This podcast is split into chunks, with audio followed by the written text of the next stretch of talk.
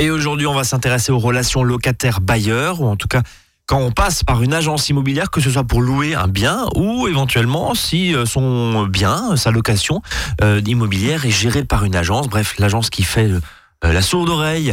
Euh, on va en parler aussi. Alors, avec 20,6% du budget des ménages de logement est le premier poste de dépense pour les euh, 58% de propriétaires français, euh, 39% de locataires. En Allemagne, c'est 53% de propriétaires. En Hongrie, c'est 89. hein. Donc euh, voilà, on est euh, entre les deux, on va dire. Voilà, un petit peu plus que l'Allemagne. 22% dans le secteur privé, 17% dans le secteur social. Et puis, un hébergement à titre gratuit, tiens, c'est 3%. Voilà, ça c'est pour les, quelques chiffres. Depuis quelques années, on constate que les locataires changent plus souvent de logement. hein. Il y a plus de rotation.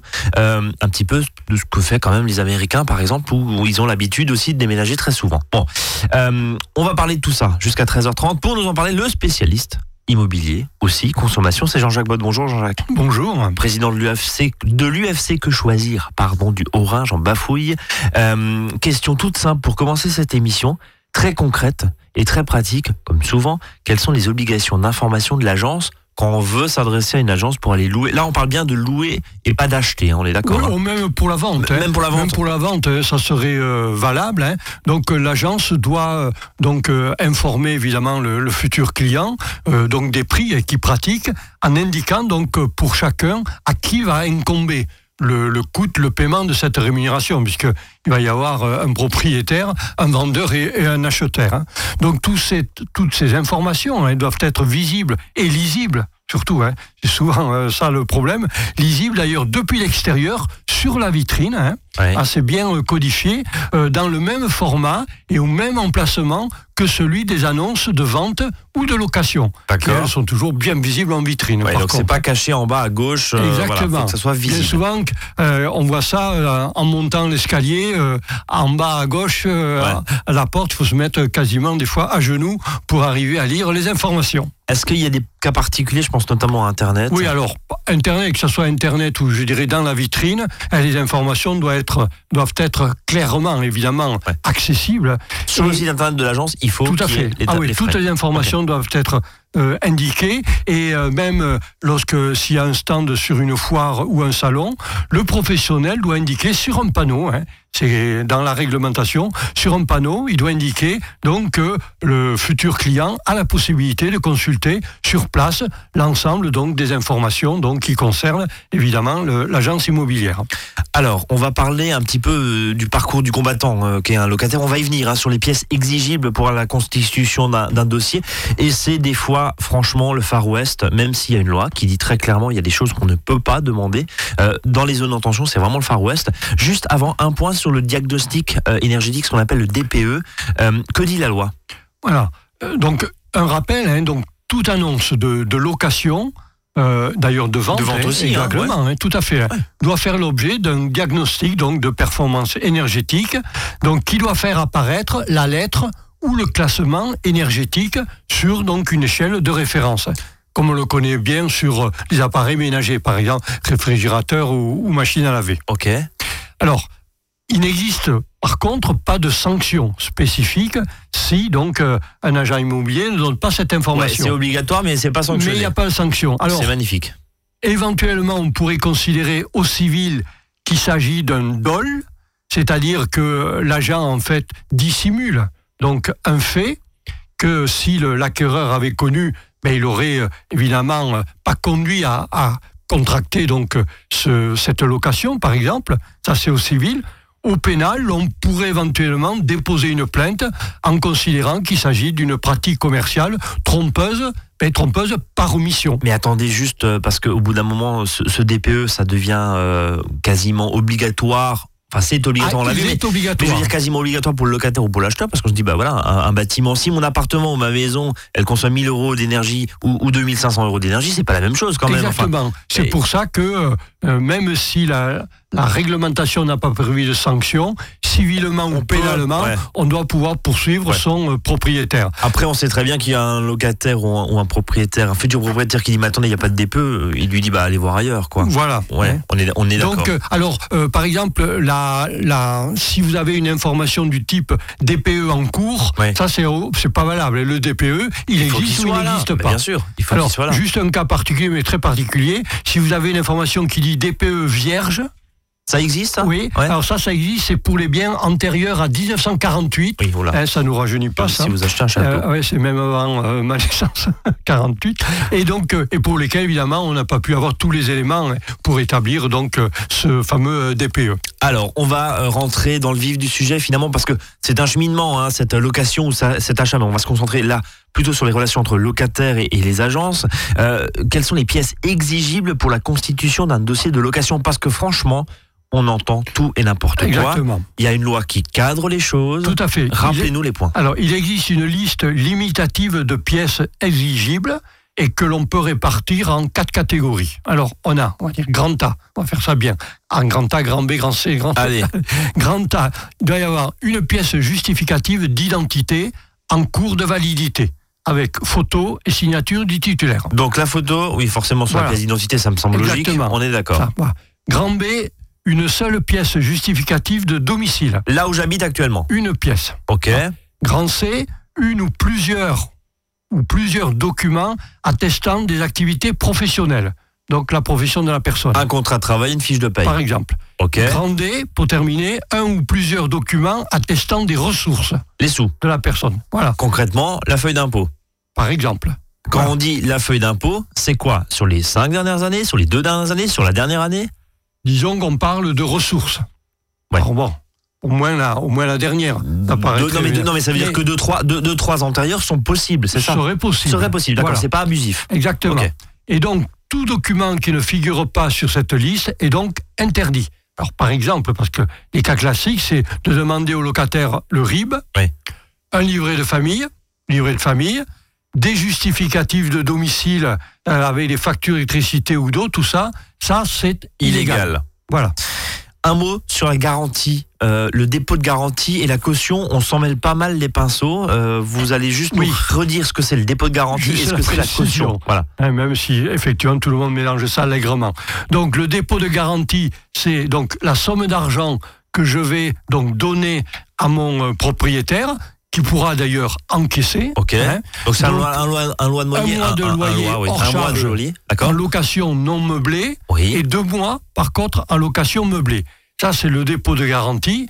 Euh, donc, ensuite, la caution, c'est par contre euh, trouver une personne qui se portera garant si je ne paie pas mon loyer. En général, papa-maman. Papa-maman, d'accord. Donc ils vont écrire un texte manuscrit, écrit manuscrit, ok, compris, voilà, et pas quelque chose d'imprimé. Donc ils se portent garant si donc le fiston ou la fille n'arrive plus à payer son loyer. Ah, euh, oui. Donc cet engagement-là, c'est ce qu'on appelle engagement d'un tiers, parce que pas forcément papa et maman. Hein. Ça peut être une personne donc qui va payer donc les dettes du locataire qui est euh, défaillant attention, euh, cet engagement, cette caution est interdite pour un bailleur qui dispose par ailleurs d'une assurance de ce qu'on appelle pour loyer impayé. Ça, c'est la loi Allure Oui.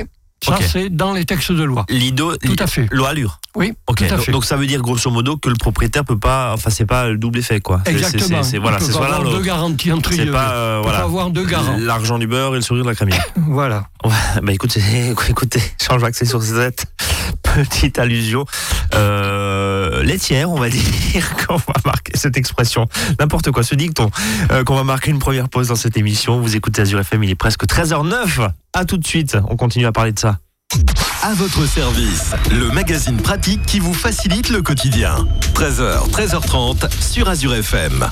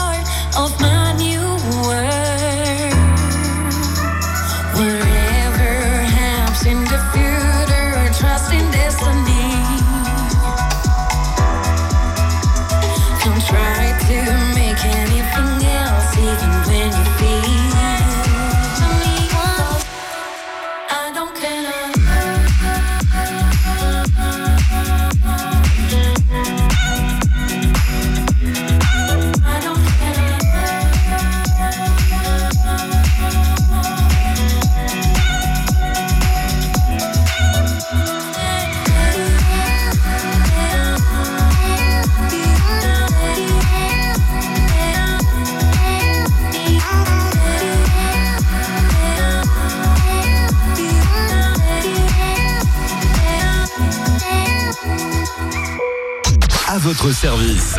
13h, 13h30 sur Azure FM, avec Brice et ses experts.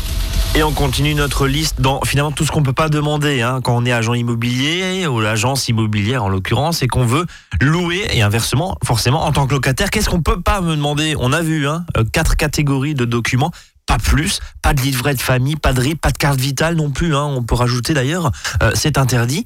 Euh, juste un, petit mot, la recommandation d'un propriétaire, d'un ancien propriétaire, ça, ça c'est légal. Hein oui, ça c'est légal. Il n'y a hein. pas de problème. tout à hein. fait. C'est pas dans les interdictions. Euh, alors, on a vu les garanties financières, le dépôt de garantie, euh, petite piqûre de rappel tout à l'heure. Alors, petite question, est-ce que pour optimiser les chances d'avoir un logement, est-ce que l'agence peut demander un chèque de réservation ou en gros faire signer une espèce d'acte d'engagement ou une espèce de, de, de, promesse de location, si je puis dire? Voilà.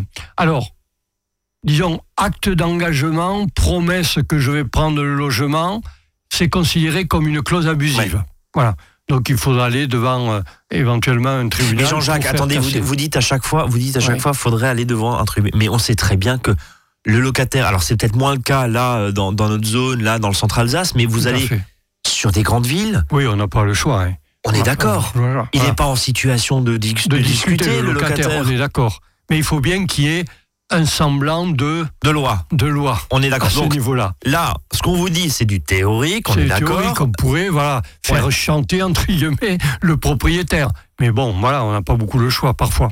Bon. Par contre, le chèque de réservation, pareil. Alors là, par contre, c'est pas une clause de ça, c'est interdit. C'est un peu de vin. Ça, c'est interdit, voilà. Hein, le dessous de tas et choses comme ça, c'est interdit, mais euh, ce qui veut dire aussi que parce qu'on a eu un cas, une fois, d'une personne qui avait signé, donc qui avait donné euh, un pot de vin, un chèque de réservation, et qui après a voulu se dire. Et le propriétaire lui a dit Ah, mais attendez, vous avez signé un chèque de réservation, le bail, il est valable. Et eh oui. Et eh oui. Donc, sachez que. le propriétaire était dans son bon droit. Et non, ah. parce qu'un chèque de réservation est interdit. Bon, d'accord. Donc, en fait, tant qu'on n'a pas signé le bail, oui. on n'est pas engagé. D'accord. Juridiquement. Attention. Donc ça peut servir, ça peut servir. Ça peut se retourner en tout cas contre, contre, le propriétaire. Bon. Euh, on va parler d'honoraires. Alors, euh, on, a vu justement avec cette loi Allure, notamment dans les petites annonces, hein, qu'il y a maintenant de façon très claire marqué euh, dépôt de garantie, le, les différents honoraires, etc. C'est très très transparent. Ça, c'est une bonne chose quand même pour le oui, consommateur. exactement. parce que ça nous permet d'éviter tout éventuellement tout ce qui est flou. et quand c'est flou, il y a un loup, on, on, le sait bien. Alors, justement la répartition de ces honoraires voilà, de l'agent immobilier. La loi Allure, elle a réparti donc les honoraires en deux catégories. Et donc avec des, plafonds hein, qui ont été fixés donc par cette fameuse loi Allure. Alors il y a d'un côté la visite, la constitution du dossier et la rédaction du bail qui font l'objet d'une facturation. Et de l'autre, il y a la réalisation de l'état des lieux si celui-ci est effectué par l'agence. Parce qu'il n'y a pas une obligation que l'état des lieux soit effectué par l'agence. Donc, euh, en fonction de la taille du logement, euh, je pense à l'état des lieux, on va voir pourquoi, de sa situation géographique, de toute façon, les honoraires de l'agent immobilier peuvent représenter encore l'équivalent d'un mois de loyer. en général, c'est ça, hein, c'est euh, un mois, un mois. Voilà, il faut estimer à, peu près à ceci, tout à fait.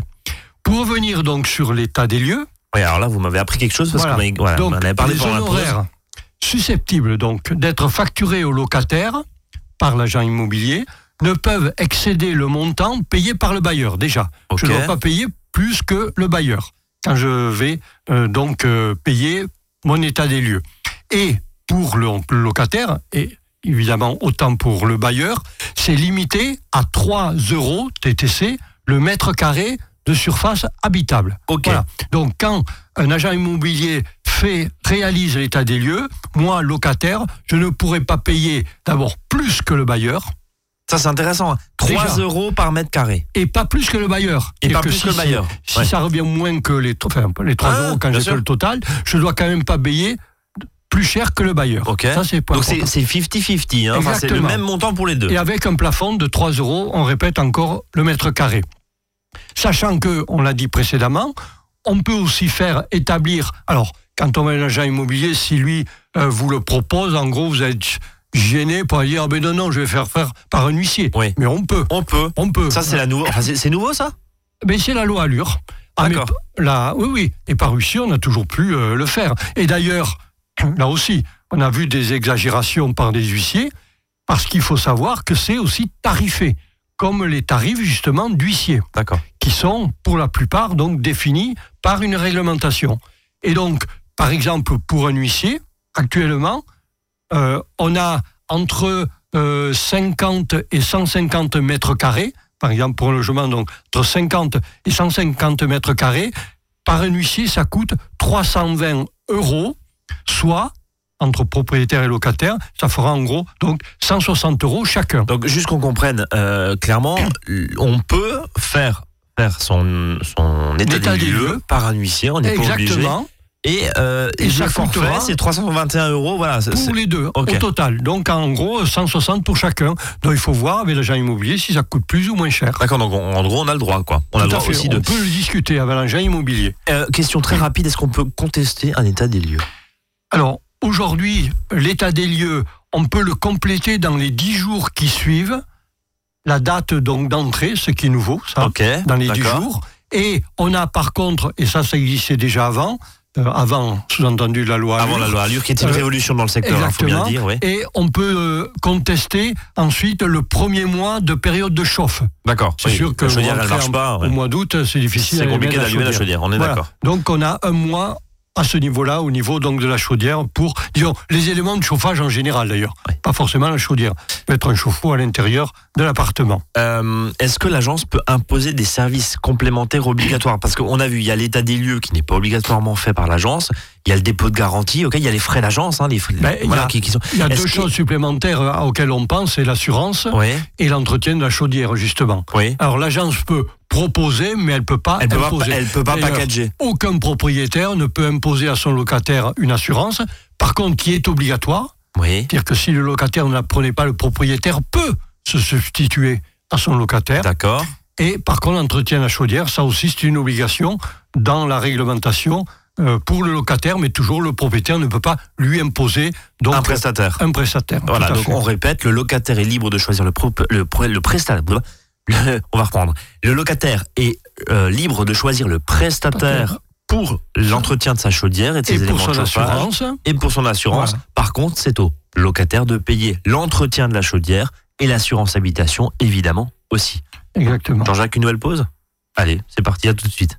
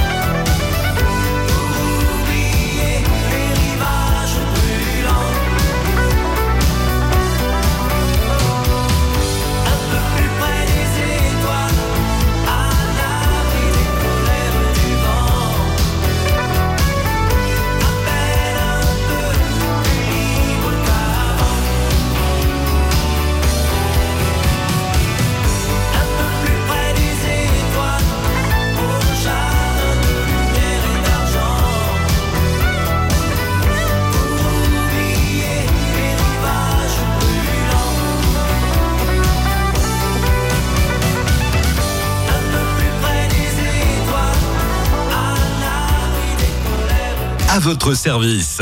13h, 13h30 sur Azure FM, avec Brice et ses experts. Et on continue encore à parler de ces relations finalement entre locataire bailleur et puis l'agent immobilier, l'agence immobilière qui peut gérer dans certains cas une location.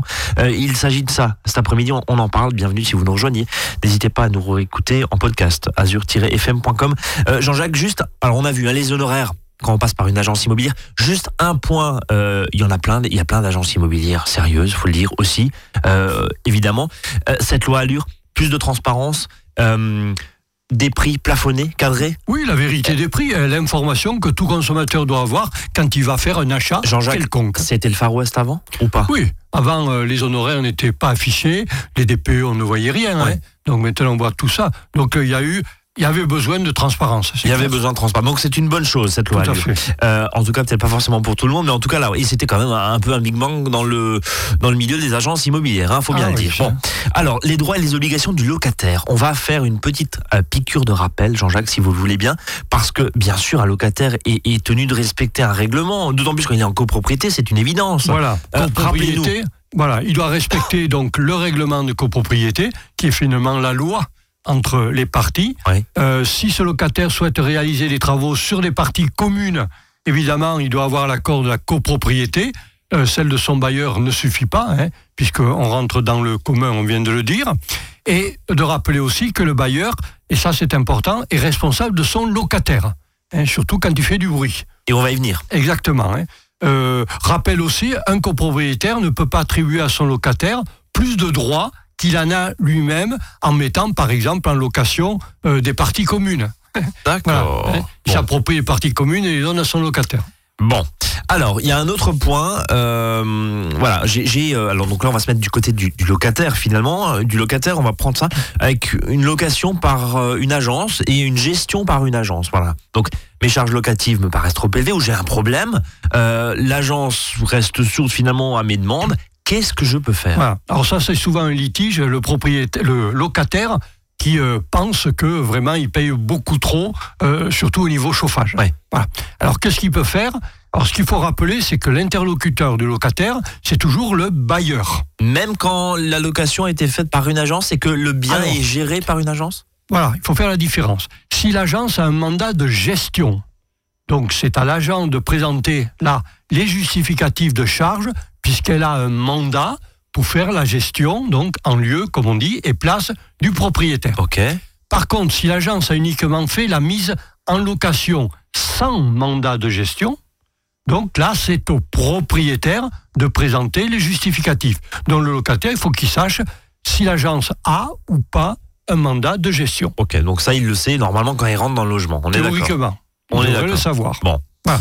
Donc, de la même façon, hein, de la même façon, un locataire ne peut pas saisir ou contacter un syndic. D'accord. Sauf si, si, évidemment, il a aussi, parce que ça peut exister, un mandat de gestion de l'appartement. Donc le syndic peut aussi être gestionnaire Mandataire d'un appartement. Ça pourrait être le cas. hein. Donc, Faut suivre, hein. hormis, tout à fait. Hormis cette hypothèse, donc, et c'est en général toujours le cas, souvent le cas, le syndic n'est pas tenu donc de répondre aux réclamations et autres interrogations d'ailleurs d'un locataire. D'accord. Alors, le propriétaire, lui, qu'est-ce qu'il faut faire Pour consulter les justificatifs, parce que c'est pas évident, lui, non plus, et le copropriétaire, pour avoir ses justificatifs. Il ne pourra donc les, les consulter que lors donc, de la journée qui est prévue à cet effet, qui a lieu entre la convocation à l'Assemblée générale et la tenue donc de l'Assemblée. générale. Voilà. Bien. Bien, bien, bien. Donc, Donc renseignez-vous. on voit voilà, que le, propriétaire, il peut pas avoir comme ça les justificatifs à tout moment. on va être Ce que le locataire souvent ne comprend pas. on, on va être très concret euh, puisque euh, la, la question qu'on se posait là dans cette partie c'est voilà euh, l'agence reste sourde à mes demandes j'ai pas euh, elle a obligation légale de présenter ces documents là on est d'accord Le propriétaire, enfin l'agence il est si le bien est géré voilà, elle doit le et le propriétaire aussi exactement. Dans ce cas-là, sinon c'est quoi? Ben, sinon euh, le locataire on pourrait considérer que euh, il, il y a, il y a paye. divulga- il y a, il y a, euh, cash euh, ou en tout cas il y a filouterie Non, lui ou- pourrait constater que finalement il n'a pas les documents de preuve. Oui. Donc, alors sur les charges, on va dire ça quand même un peu à voix basse, il pourrait éve- éventuellement les mettre sur un compte bloqué puisqu'on ne peut pas lui justifier. Ouais. D'accord. Moi, je mais ne mais c'est le litige. guillemets. Vous, vous qui siégez dans les, co- dans les commissions de, Ça, c'est de classique, ça. ça c'est classique. Oui, c'est que, mais le, le locataire, il sait pas à qui s'adresser. Ouais. Voilà. Alors, il va voir son propriétaire, alors il sait pas qui c'est, si c'est l'agence. Alors, soit il va au syndic. Non, lui, il n'a rien à voir là-dedans. Euh, Toujours, je vais voir mon propriétaire, donc le vrai ou le faux, suivant qu'il a un mandat ou pas. Euh, un autre cas très concret, euh, voilà, j'ai un chauffe-eau, il, il tombe en rade, ça fait 15 jours que j'ai plus d'eau chaude, qu'est-ce que je fais Mon propriétaire. hein. Et si l'agence euh, gère Si l'agence est mandatée, c'est elle le propriétaire qui doit faire le travail à la place du propriétaire. Sinon, je fais quoi Ah, et sinon, je vais aller devant un tribunal. Je suis obligé. Si le propriétaire ne me remplace pas le chauffe-eau, par exemple, ou en tout cas euh, laisse traîner pendant un mois, un mois et demi, euh, à un défaut de chauffage, qu'est-ce que je fais? Alors, on pourrait, il peut considérer le locataire s'il est dans une situation entre guillemets catastrophique. Supposons qu'il a un petit enfant, Ouais. il pourrait même à la rigueur faire faire les travaux par lui-même.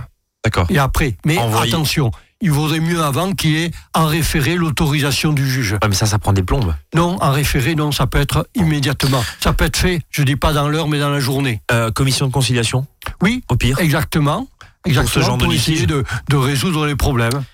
Voilà, bien, on termine avec euh, finalement les troubles, euh, parce qu'il faut rappeler une chose, c'est que en fait le bailleur, donc le propriétaire, est responsable de son locataire De ou son de ses locataire. locataires. Tout à fait. Un propriétaire a un immeuble. euh, il a euh, 15 euh, locataires euh, dans, ce dans, dans cette propriété, hein, dans, ce- dans cet immeuble. Il est locataire des 15. Et Exactement. il est locataire n'importe quoi. Il Donc, est responsable des 15. responsable, tout à fait. hein. Et un locataire peut se prévaloir d'ailleurs du règlement de copropriété euh, et engager la responsabilité même du syndicat des copropriétaires euh, de, son bailleur ou de tout autre copropriétaire si par exemple la, la violation du règlement de copropriété lui cause un préjudice. Hein, on a vu, il y a un règlement, ce règlement il n'est pas respecté, mais moi je peux attaquer éventuellement en tant que locataire le donc responsable du syndicat qui est le syndic. Euh, autre point dont on a un petit peu parlé déjà, je crois, c'est que le bailleur, alors, il doit euh, indemniser son locataire euh, si, par contre, euh, il est donc responsable à l'origine du dommage. On l'a dit, hein, le propriétaire est responsable de son locataire. Par contre, le propriétaire ne va pas être responsable d'un autre locataire euh, dont il n'a pas la gestion. Donc il n'a pas la gestion, ça me semble ouais. assez logique. Voilà. Euh, pareil sur les notions, vous parliez du bruit tout à l'heure. euh, dernière question très rapide. Encore une fois, je reprends mon exemple. Un immeuble appartient à un propriétaire ou, un- ou est géré par par un par un par une agence, pardon. Vous avez le troisième étage gauche qui fait la nouba tous les soirs jusqu'à 4 heures du matin. Donc, moi, locataire, je vais d'abord euh, sonner donc euh, chez donc euh, ces gens bruyants. Oui. Euh, si ça ne bouge pas, ben je peux aller voir le propriétaire de ces gens-là, puisque lui, propriétaire, il est responsable. Il est responsable Et- de la quiétude des lieux. Exactement, puisque on doit avoir un appartement qui soit donc viable, et donc un propriétaire pourrait d'ailleurs pourrait d'ailleurs résilier un bail à un locataire qui serait donc trop bruyant, qui poserait problème aux autres locataires. C'est une raison. C'est euh, une raison. Pour résilier un le bail. Tout à fait. On, on sait que c'est compliqué pour résilier effectivement un bail, Tout mais c'est une Mais là, clause on qui permet de dans des, des motifs qui sont valables. Jean-Jacques, merci beaucoup euh, d'avoir euh, éclairé notre lanterne, en l'occurrence de locataire, un petit peu compliqué des fois, mais vous avez essayé de, de déchiffrer tout ça. Vous avez des questions, n'hésitez pas à vs.azur-fm.com ou depuis notre Facebook Azur FM. Je vous souhaite une très belle journée. Jean-Jacques, on se donne rendez-vous bientôt sur cette antenne. Oui, à bientôt. À bientôt, merci. Salut à tous et à demain.